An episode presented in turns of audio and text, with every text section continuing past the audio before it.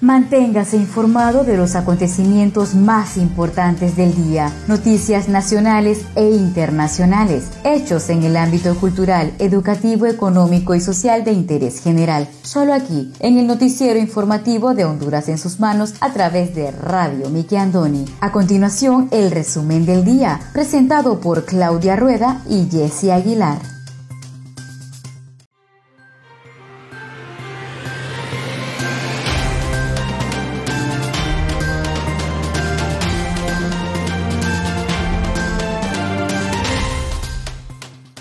Buenas tardes, sean todos bienvenidos a una edición más de su noticiero informativo Honduras en sus manos. A través de Radio TV Miki Andoni Siglo XX. Les saluda su fiel servidora Wendy Aguilar desde San Pedro Sula Cortés, agradecida con Dios por la oportunidad que nos da de compartir con cada uno de ustedes las noticias más importantes que trascienden a nivel nacional. Hoy tenemos día martes 4 de mayo del 2021. Me acompaña Claudia Rueda desde la capital de Honduras.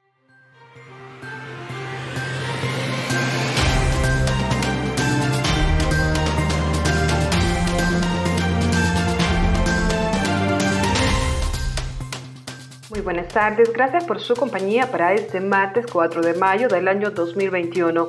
Les saluda Claudia Rueda desde Tegucigalpa, capital de Honduras. Buenas tardes, Wendy, hasta la capital industrial. A continuación, el resumen de Noticias Diario con los acontecimientos más importantes a nivel nacional. Para Radio TV, Miki Andoni, siglo XX, de Noticias de Honduras en sus manos. Redoblemos las medidas de prevención y bioseguridad, el uso correcto de mascarilla, el lavado frecuente de manos o uso de gel y la distancia entre personas pueden salvar vidas.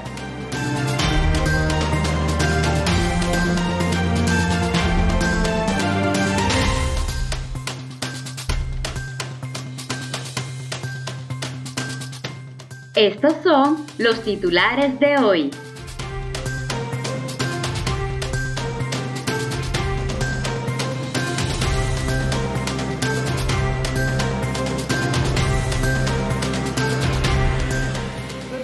Noticias nacionales y relacionadas al tema del COVID, Salud anuncia que este día ingresarán a Honduras 189.600 dosis de vacunas anti-COVID Autoridades de Honduras piden a la población extremar medidas de bioseguridad en celebración del Día de la Madre este próximo domingo. Salud iniciaría la jornada de vacunación a partir de este 10 de mayo. En otras noticias y siempre a nivel nacional, se reinicia la entrega de tarjetas de identidad en el Distrito Central, con prioridad a mayores de 60 años. En octubre inaugurarían el aeropuerto Palmerola. También le brindaremos el estado del tiempo, válido para este martes 4 de mayo, y el artículo del día, Aumentando Inteligencia, por Emilia Santamaría de su columna Positivo y Negativo, dos formas de encarar la vida.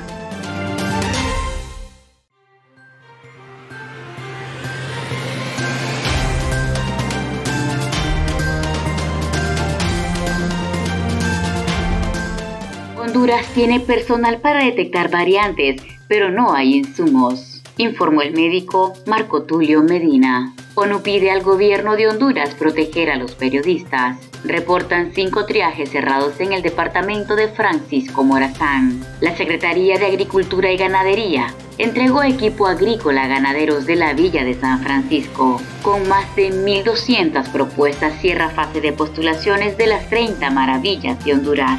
Todo esto y más a continuación.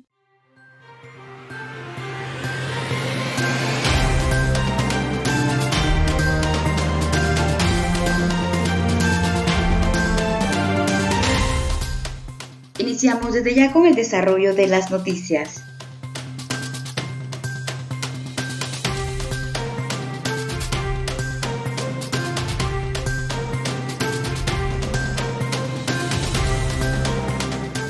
Salud anuncia que este día ingresarían a Honduras 189.600 dosis de vacunas anti-COVID. El viceministro de Salud, Roberto Cosenza, anunció que a través del mecanismo COVAX este día ingresarán a Honduras 189.600 dosis de vacuna AstraZeneca. El mecanismo de COVAX ha confirmado que este día ingresarían al país 189.600 dosis de vacunas AstraZeneca, confirmó Cosenza.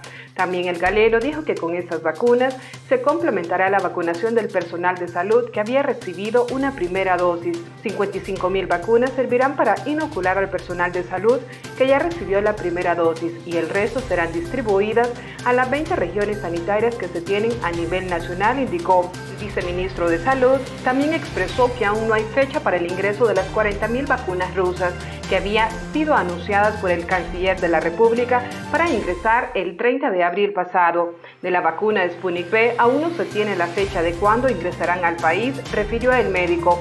Finalmente informó que en la semana epidemiológica 17 se reportaron 222 muertes por COVID-19 en los hospitales a nivel nacional. Es preocupante porque las variantes que están circulando en el país son más agresivas, por eso le pedimos a la población que tome las medidas de bioseguridad necesarias, ya que las muertes y los contagios están en aumento, finalizó.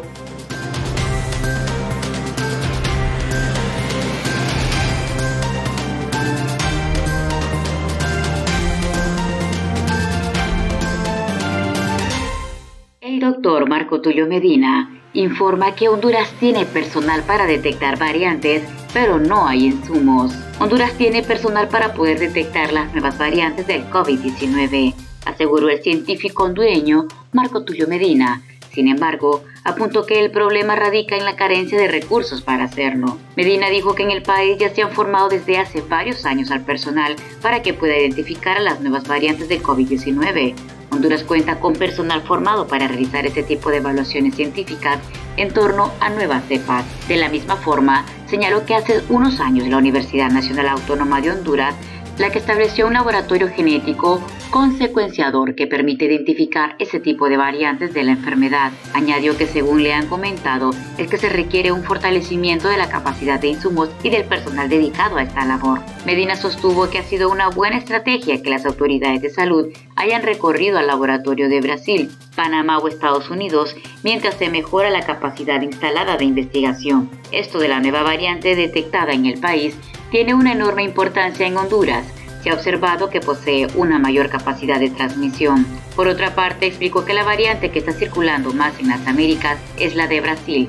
Siguió diciendo que esta tiene capacidad de afectar a un mayor número de personas de una manera más rápida y efectiva para propagar el virus. En 30 muestras previamente analizadas por el Laboratorio Nacional de Virología, se detectó la variante del COVID-19 de Brasil, Gran Bretaña y la de Sudáfrica. Sin embargo, aún falta la confirmación dado que el Instituto Osvaldo Cruz de Río de Janeiro, el que realiza la secuenciación genómica para confirmar si las tres variantes son las causantes del incremento de contagios, en muestras tomadas en departamentos del centro y oriente de Honduras, específicamente de Francisco Morazán, Comayagua, Olancho, El Paraíso y La Paz, se detectaron tres cepas diferentes.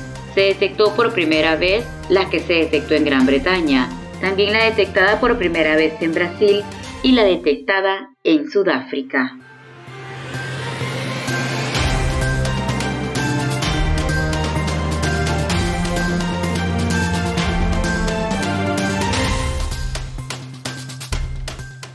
Autoridades de Honduras piden a la población extremar medidas de bioseguridad en celebración del Día de la Madre este próximo domingo. Autoridades sanitarias de Cortés este lunes instaron a la población hondureña a tomar todas las medidas de bioseguridad en el marco de la celebración del Día de las Madres este domingo 9 de mayo para no elevar las estadísticas de mujeres contagiadas por la pandemia del coronavirus. En ese sentido, la directora departamental de salud, Dinora Nolasco, manifestó que en esa convivencia familiar tengamos mucho cuidado de no contagiar a las mamás porque la mayoría de las estadísticas son mujeres con un 53% de los casos, entre ellas diabéticas, hipertensas y pacientes con sobrepeso. Además, la profesional de la medicina informó que en los 11 municipios han estado trabajando con organizaciones cooperantes mediante programas de educación y promoción de voluntariado para el desplazamiento de equipo respuesta rápida en los barrios y colonias y eso ha ayudado a la captación de pacientes y mejorar la atención contra el COVID-19. Las primeras celebraciones del Día de las Madres se remontan a la antigua Grecia, donde brindaban honores a Rea, madre de los dioses Zeus, Poseidón y Hades. El 12 de mayo del año 1907, dos años después de la muerte de su madre, Ana María Jarvis, a quien se le atribuye haber fundado el Día de las Madres en Estados Unidos, quiso conmemorar el fallecimiento y organizó un Día de la Madre para hacerlo. A partir de entonces encabezó una activa campaña que fue extendiéndose a todo el territorio norteamericano. En Honduras se decretó el Día de la Madre un 25 de enero de 1927, el segundo domingo de mayo en la administración de Miguel Paz Barahona. Esto luego de haber sido instituido en unos 40 países en el mundo.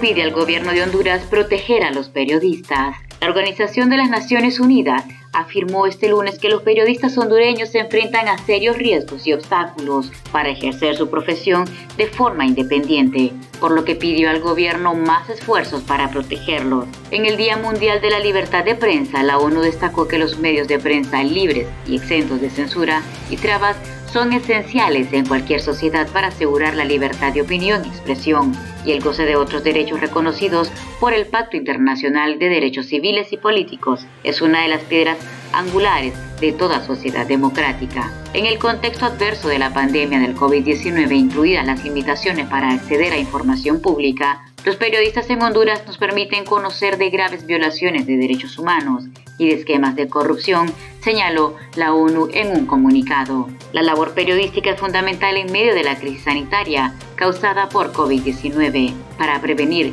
y abordar la desinformación que puede costar vidas. Además, permite facilitar un diálogo bidireccional entre el Estado y la ciudadanía hacia un lado, al hacer llegar al gobierno las preocupaciones de la población y hacia el otro la contribución para que la ciudadanía entienda el contexto y cuente con la información necesaria para desarrollar sus opiniones y adaptar sus conductas. Sin embargo, la ONU destacó que los periodistas en Honduras siguen enfrentándose a serios riesgos y obstáculos para realizar su trabajo de forma independiente.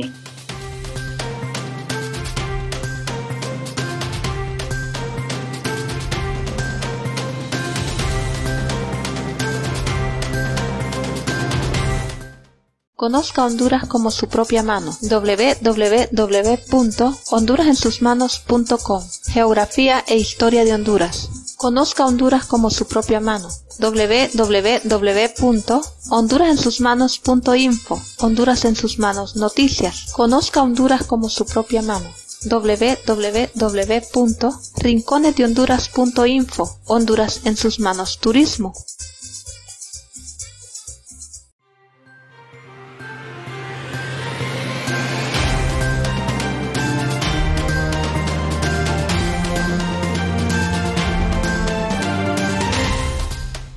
Muchas gracias por continuar con nosotros en su noticiero informativo Honduras en sus manos a través de Radio TV Miki Andoni Siglo XX. Seguimos con el segundo bloque de noticias.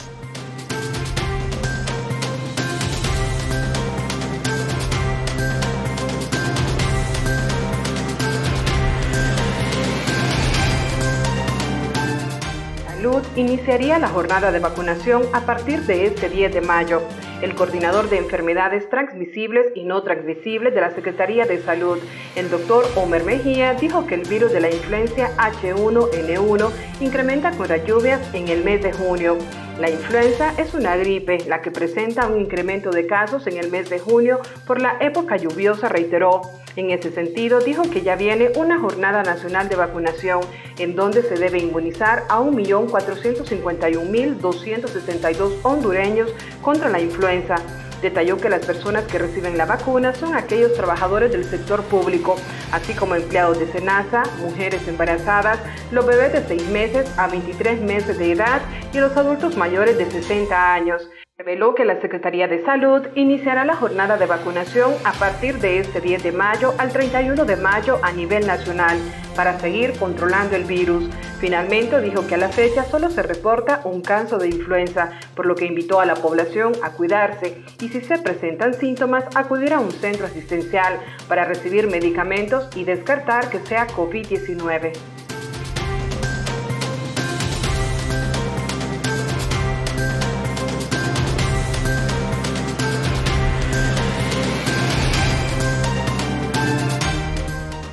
Cinco triajes cerrados en Francisco Morazán. Las atenciones tempranas para los pacientes con síntomas de COVID-19 no se realizan en cinco municipios del departamento de Francisco Morazán por el cierre de los centros de triaje ante la falta de fondos. Recientemente se conoció mediante una información de la región departamental de salud de Francisco Morazán que no hay consultas en los triajes de Marale, El Porvenir, San Miguelito, Nueva Armenia y La Libertad la entidad sanitaria explicó que el departamento están a cargo 27 municipios, en cada uno hay triajes y aseguran que funcionan el 82% de las áreas de atención temprana, ya que 22 están activos. Algunos de los cierres iniciaron desde inicio del año, como el caso de Marale y el Porvenir, que no atienden desde enero pero en La Libertad y en Nueva Armenia las atenciones en triajes no se dan desde marzo. En San Miguelito cerraron a inicios de abril. Para esta fecha también fue reportado el cierre del triaje de Ocojona y San Ignacio, pero estos dos ya operan. La directora de la región sanitaria, Ana Ludis Velázquez, manifestó que los casos van en aumento desde que se realizaron las elecciones primarias en marzo, más la masiva salida de veraneantes de la Semana Santa. Una muestra del incremento de contagios es la cantidad de casos de este año, pues se han reportado 2.967 pacientes con COVID-19, es decir, un 90% del total de afectados del 2020 que reportó 3.116. Hemos estado haciendo diferentes intervenciones en varios municipios, con brigadas con apoyo de los microbiólogos de Cantarrana, Talanga y Guaymaca, más el otro personal, dijo Velázquez. Hasta el lunes 3 de mayo se desconocía cuándo abrirán los triajes, ya que está en las manos de las autoridades sanitarias y la Asociación de Municipios de Honduras. No dio respuesta. Los 27 municipios bajo la región reportan 6.083 casos de COVID-19 con una positividad del 29% y 119 decesos.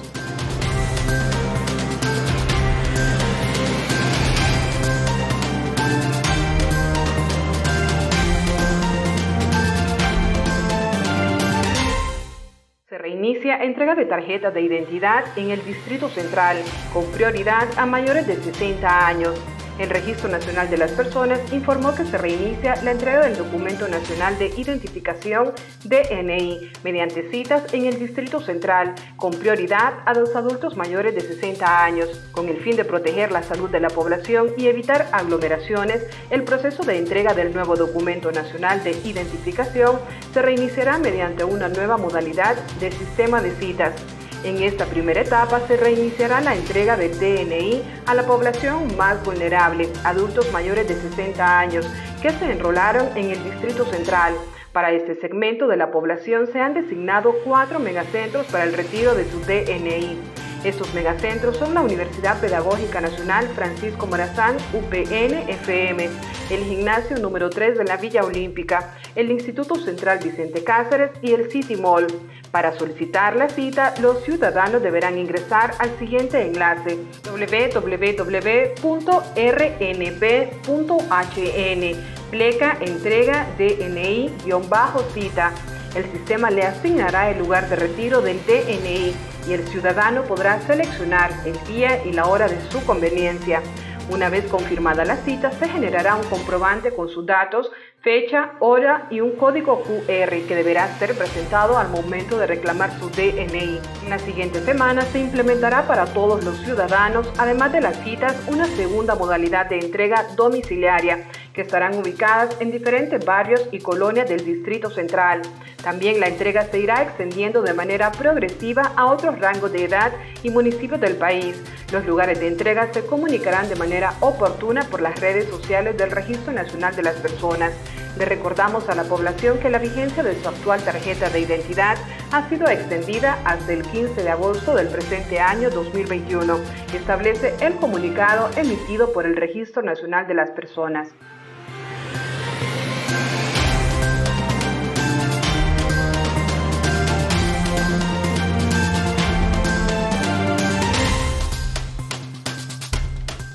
La Secretaría de Agricultura y Ganadería entregó equipo agrícola a ganaderos de la Villa de San Francisco. En el marco de la Fuerza de Tarea, Honduras se levanta. Para fortalecer la población bovina, la Secretaría de Agricultura y Ganadería entregó una picadora de pasto a pequeños ganaderos de la Villa de San Francisco. Honduras se levanta es una iniciativa del presidente de la República tiene como objetivo reactivar la economía a través de la generación de emprendimientos y microempresas y el sector agropecuario para mejorar las condiciones de vida de la ciudadanía. El subsecretario de la SAC, Rubén Espinosa, expresó que se han entregado una picadora de pastos a miembros de la Asociación de Ganaderos Agricultores de la Villa de San Francisco y Cantarranas para contribuir a la producción de alimento para su ganado y mejorar los ingresos en sus hogares. Detalló que con la entrega de la picadora de pastos se completa el beneficio a los 15 ganaderos de la Gavicam quienes han recibido kits para sistemas de riego por goteo para una manzana y que ya están en funcionamiento. Mediante el programa se busca beneficiar a ganaderos de pequeñas categorías con establecimientos del sistema de riego de producción intensiva de pastos, paquetes de mejoramiento genético, a través de asistencia técnica, apuntó el subsecretario de Ganadería. La SAC ejecuta la fuerza de tarea mediante la Dirección de Ciencia y Tecnología Agropecuaria, enfocada en la reactivación del agro frente al COVID-19 y los daños ocasionados por las pasadas tormentas tropicales Iota y ETA.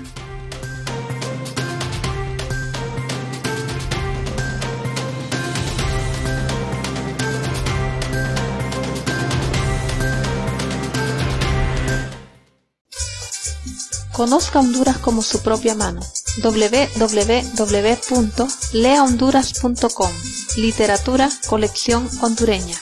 Gramática, ortografía y sus reglas. Para sus tareas y más. www.escribelocorrecto.com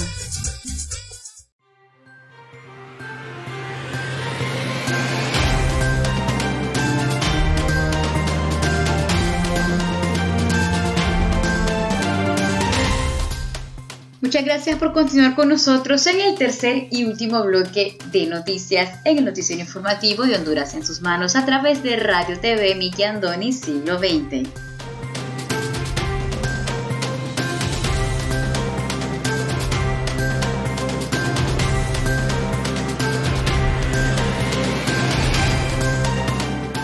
En octubre inaugurarían el aeropuerto Palmerola Dentro de seis meses, el Aeropuerto Internacional de Palmerola será inaugurado y ya comenzaron los preparativos para mudar las operaciones del Aeropuerto Toncontín hacia el nuevo aeródromo. En ese sentido, las operaciones internacionales del Toncontín pasarán a Palmerola, quedando el primero solo para vuelos nacionales. Sobre la mudanza, el superintendente de las alianzas público-privadas SAP, César Cáceres, explicó que la operación de un nuevo aeropuerto requiere de la participación de todos los actores como gobierno, concesionario, usuarios, líneas aéreas, entre otros. De la misma forma, explicó que el proceso tendrá una tardanza de varios meses con el fin de cumplir las regulaciones de la aviación comercial. Ya están en ese camino de articular ese trabajo, de pasar la operación de la torre de control de Toncontín a la torre de control de Palmerola, recapituló. Con la puesta en operaciones del aeropuerto de Palmerola, el Toncontín solamente operará vuelos nacionales. Por otra parte, se conoció que la construcción de las instalaciones en la pista del nuevo aeropuerto están avanzando en un 80%. La fecha de inauguración está prevista para el 15 de octubre del año en curso. Es un gran reto de parte de todos los actores precisamente para lograrlo y que en esa fecha que ha sido señalada por el Ejecutivo podamos tener operando el aeropuerto de Palmerola, reconoció el funcionario. Por otra parte, dijo que en un mes antes de la inauguración harán las pruebas de los sistemas de operación internacional. El nuevo aeropuerto se localiza en Comayagua, zona central de Honduras, a unos 80 kilómetros de la capital del país. Palmerola surgió como una respuesta ante la corta pista del Aeropuerto Internacional de Toncontín, que no puede recibir aeronaves comerciales de gran envergadura debido a esa limitación y su poca visibilidad.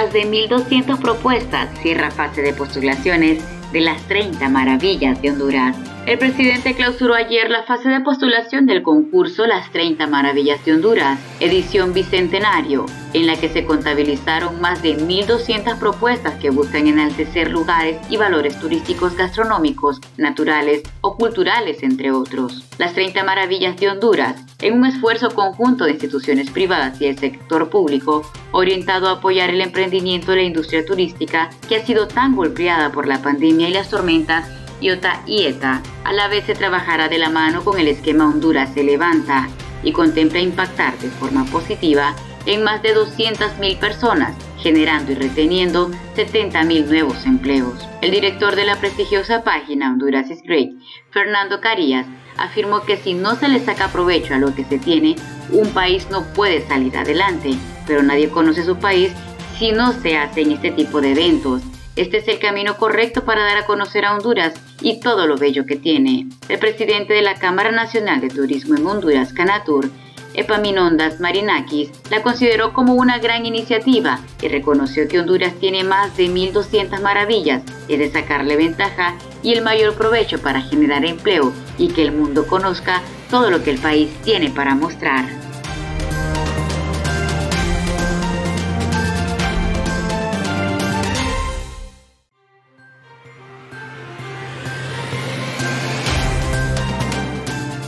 Continuación el estado del tiempo.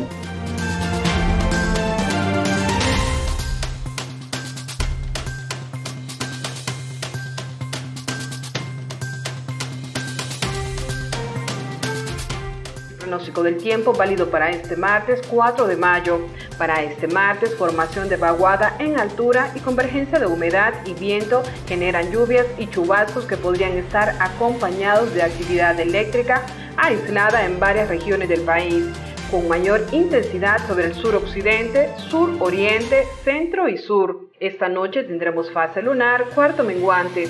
El oleaje en el litoral caribe será de 1 a 3 pies y en el Golfo de Fonseca de 3 a 5 pies.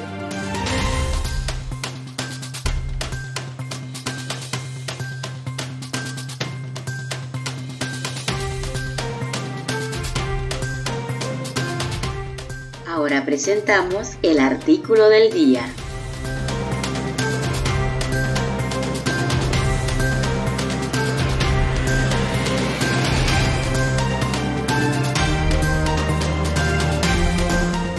El artículo del día por Emilio Santamaría de su columna Positivo y Negativo, dos formas de encarar la vida aumentando inteligencia, una de las muchas cosas por las que debo estar agradecido con Dios es el poder ver diariamente cómo la gente que me rodea se vuelve más inteligente.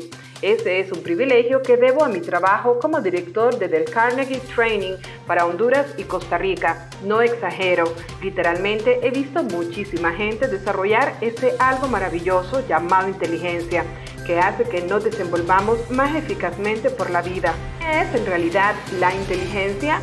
Los psicólogos nos dicen que es la actitud para relacionar las percepciones o para extraer y asociar conceptos. La gente en general la concibe como la capacidad para enfrentar y resolver los problemas que se presentan diariamente. ¿Ha oído usted hablar del IQ? Son las siglas en inglés para el cociente de inteligencia. Es quizás el test más conocido para medirla. Una de las enseñanzas más agradables de este test es el hecho de que la inteligencia no es algo fijo, permanente. En realidad, aseguran, aumenta o disminuye. ¿Qué produce este fenómeno? Desde Alfred Binet a principios del siglo XX, otros expertos más como Jean Piaget, Joy Paul Guilford y Charles Sperman han aportado muchas luces en todo esto. Nos dicen que la inteligencia es algo parecido a nuestros músculos, que se desarrollan con el uso y tienden a atrofiarse por la falta de este. Entonces, ¿cuál es la clave para desarrollarla? Escuche bien, porque esto puede transformar su futuro. Aceptar retos. Un ejemplo, cuando usted aprendió a leer y escribir, aceptó un reto. Como consecuencia, se hizo algo más inteligente y cada vez que lee, analizando su contenido y comprendiéndole, está haciendo crecer su inteligencia. Todos estamos surgidos de gimnasia mental. Por eso debemos buscar retos en ese sentido. Rehuirlos es casi un suicidio mental. ¿Dónde encontrarlos? Hoy en día los retos nos rodean En la vida diaria surgen y debemos aprovecharlos. Leer libros interesantes, asistir a cursos y seminarios retadores, aprender otros idiomas, etcétera, etcétera. Lo negativo, rehuir los retos, estancarnos y permitir que disminuya nuestra inteligencia. Lo positivo, buscar y aceptar retos, desarrollando así la inteligencia necesaria que nos permita ser más útiles y felices. Para leer más artículos de Emilio Santamaría, de su columna Positivo y Negativo, te invitamos a visitar nuestra página Lea Honduras.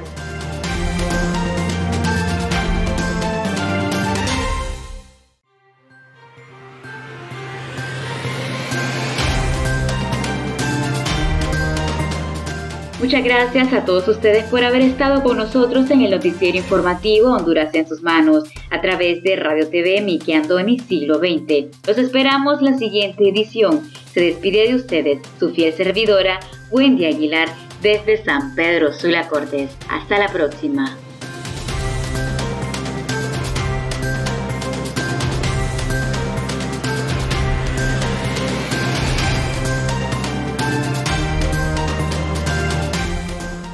Gusto haber compartido las noticias más importantes del día a través de Radio TV Miki Andoni Siglo XX para Noticias de Honduras en sus manos. Si desea dejarnos algún comentario, puede buscarnos en Facebook como Radio TV Miki Andoni Siglo XX.